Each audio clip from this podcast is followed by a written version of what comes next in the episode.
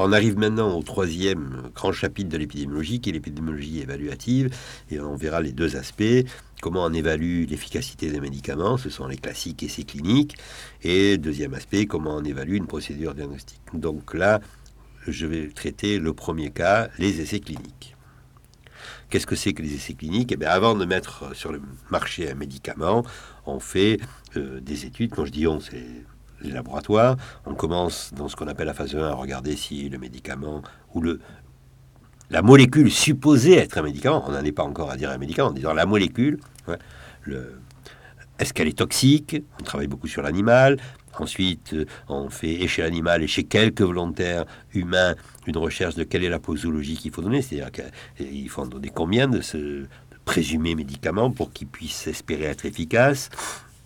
Et ensuite, et c'est ça qui nous intéresse, nous, épidémiologistes, on fait la phase 3 qui est le, quelle est l'efficacité de ces médicaments et on fait un essai thérapeutique comparatif. Et puis il y a une phase 4 qui sont la pharmacovigilance, quand le médicament est vendu, quels sont ses effets secondaires, est-ce qu'il faut le retirer du marché comme le médiator ou est-ce qu'on peut le laisser, etc., etc. Nous, on se focalise sur la phase 3.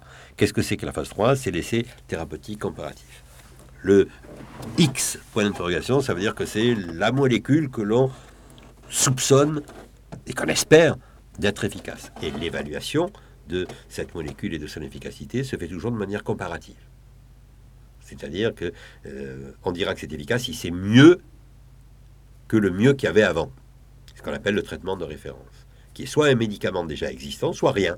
Parce que s'il n'y a rien, ben, on veut au moins que ce soit mieux que rien. Mais dans tous les cas, il faut absolument que l'on compare un groupe de malades qui prendrait X supposé actif à un autre groupe qu'on appelle groupe témoin qui prendrait le traitement de référence, c'est-à-dire ce qui existe de mieux, soit un médicament déjà sur le marché, s'il existe, soit rien, s'il n'y a rien. À ce moment-là, on a deux groupes, un résultat R1 et un résultat R2, et on compare statistiquement R1 et R2. C'est ce que je disais dans un cours précédent quand on faisait les tests statistiques. Généralement, on compare les résultats de deux groupes, de deux échantillons, soit pour une fréquence observée, par exemple fréquence de guérison, soit pour une moyenne observée, par exemple diminution du taux de cholestérol si, le médicament est un anticholestérolémique. Voilà. Et on compare statistiquement R1 et R2, ça vous savez le faire, ou vous sauriez le faire, c'est ce qu'on appelle le jugement de signification. Mais en fait, si on trouve par exemple que R1 est meilleur que R2, significativement, euh, on a des raisons d'être très content, parce que on a des raisons d'imaginer que X, ça veut dire que c'est mieux que ce qui existait jusqu'à maintenant. À quelles conditions? À condition que toutes choses soient égales par ailleurs. C'est à condition que le groupe traité et le groupe témoin sont pareils, et qu'on les ait suivis pareils, et qu'il n'y ait pas d'autre différence entre les deux que la seule différence de traitement. Donc pour qu'on puisse dire si R1 est significativement meilleur qu'R2, eh bien, tant mieux, ça veut dire que X est mieux que le traitement de référence. Il faut que toutes les autres choses soient égales par ailleurs. Et c'est ça qui rend les essais thérapeutiques compliqués, parce que ça doit suivre des protocoles précis et rigoureux, et qui sont en général justement dans les mains des épidémiologistes qui doivent les faire respecter. Qu'est-ce que ça veut dire? Ça veut dire que pour passer du jugement de signification statistique au jugement de causalité qui permet de dire, ben, puisqu'il y a une différence, c'est X, c'est bon, et qu'on le mette sur le marché, que ça soit accepté par le, ministère, eh bien, faire ce jugement de causalité, ça, ça oblige à être certain que les deux groupes sont réellement comparables. Et cette comparabilité, il faut l'assurer tout au long de l'essai. Au début de l'essai, elle n'est faisable que par tirage au sort par randomisation. C'est-à-dire que les individus seront tirés au sort, soit ils auront X, qui est le nouveau possible médicament, soit le traitement de référence, quel qu'il soit, rien ou alors un médicament connu.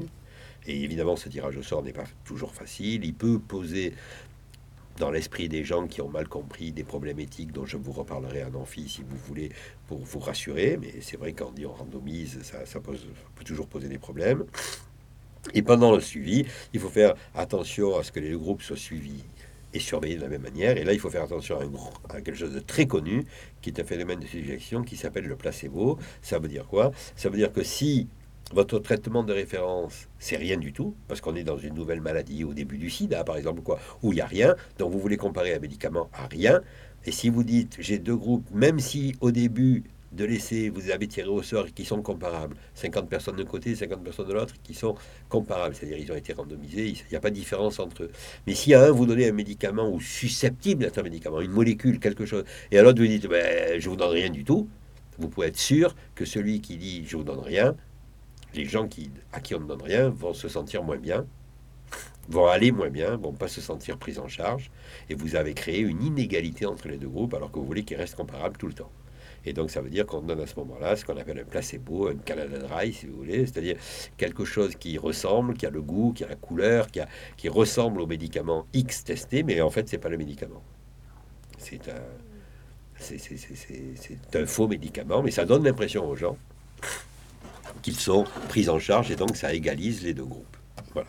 Évidemment, quand vous faites ça, il faut que le patient ne le sache pas. Il est à l'insu, il est à l'aveugle. Hein.